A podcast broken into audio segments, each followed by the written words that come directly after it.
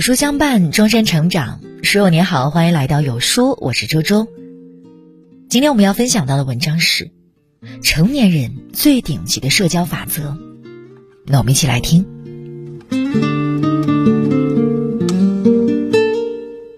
听过一个密友五次元理论，一个人的财富和智慧，就是他最常接触的五个人平均值。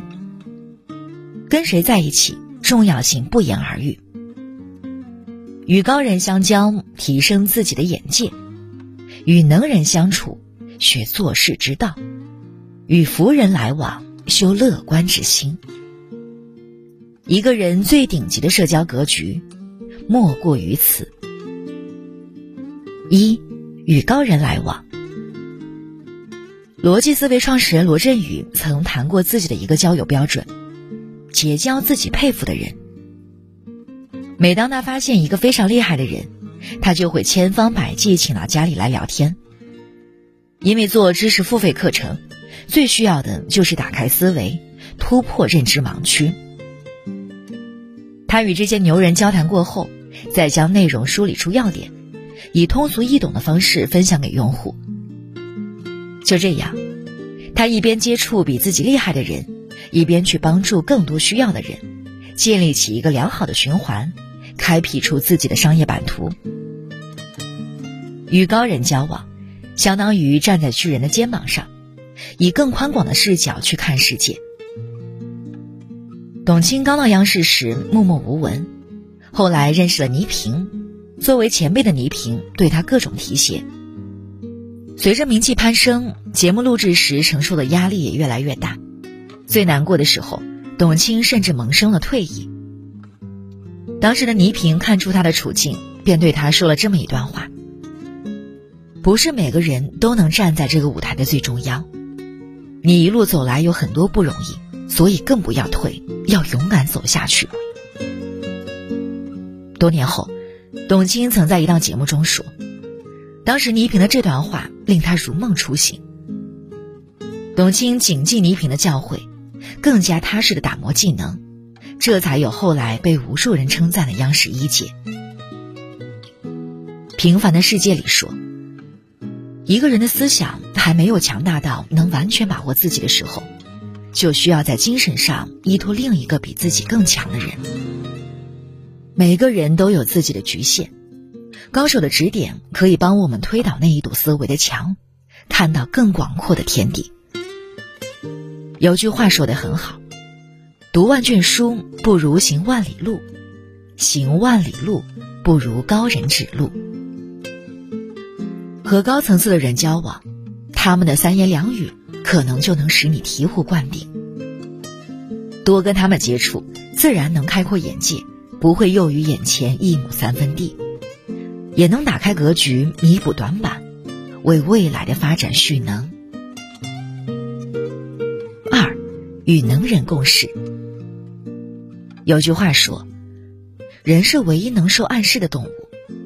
你跟谁在一起，决定你会成为怎样的人。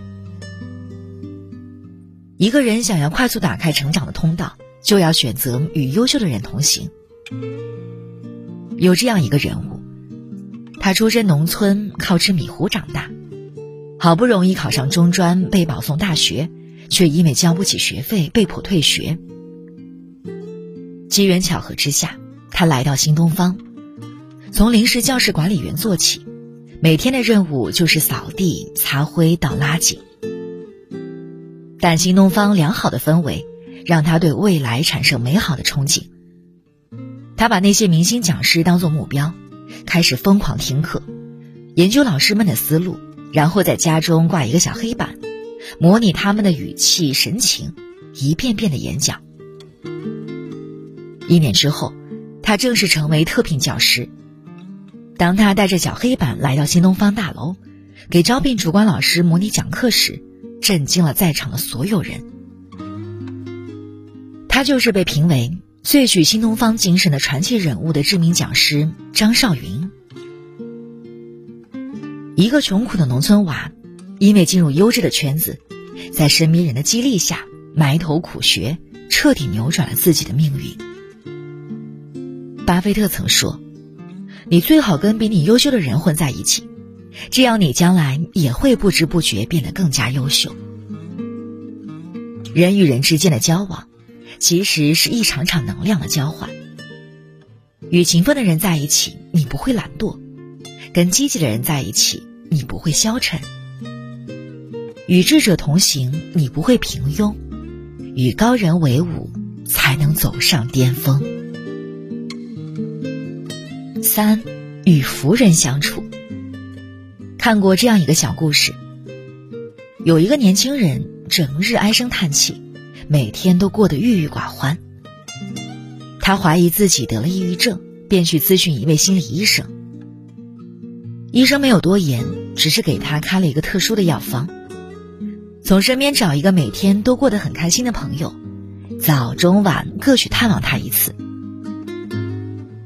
年轻人看着药方，虽心存怀疑，但也照着去做了。几个月后，他神采奕奕的回来感谢医生，说自己的抑郁症竟然奇迹般的痊愈了。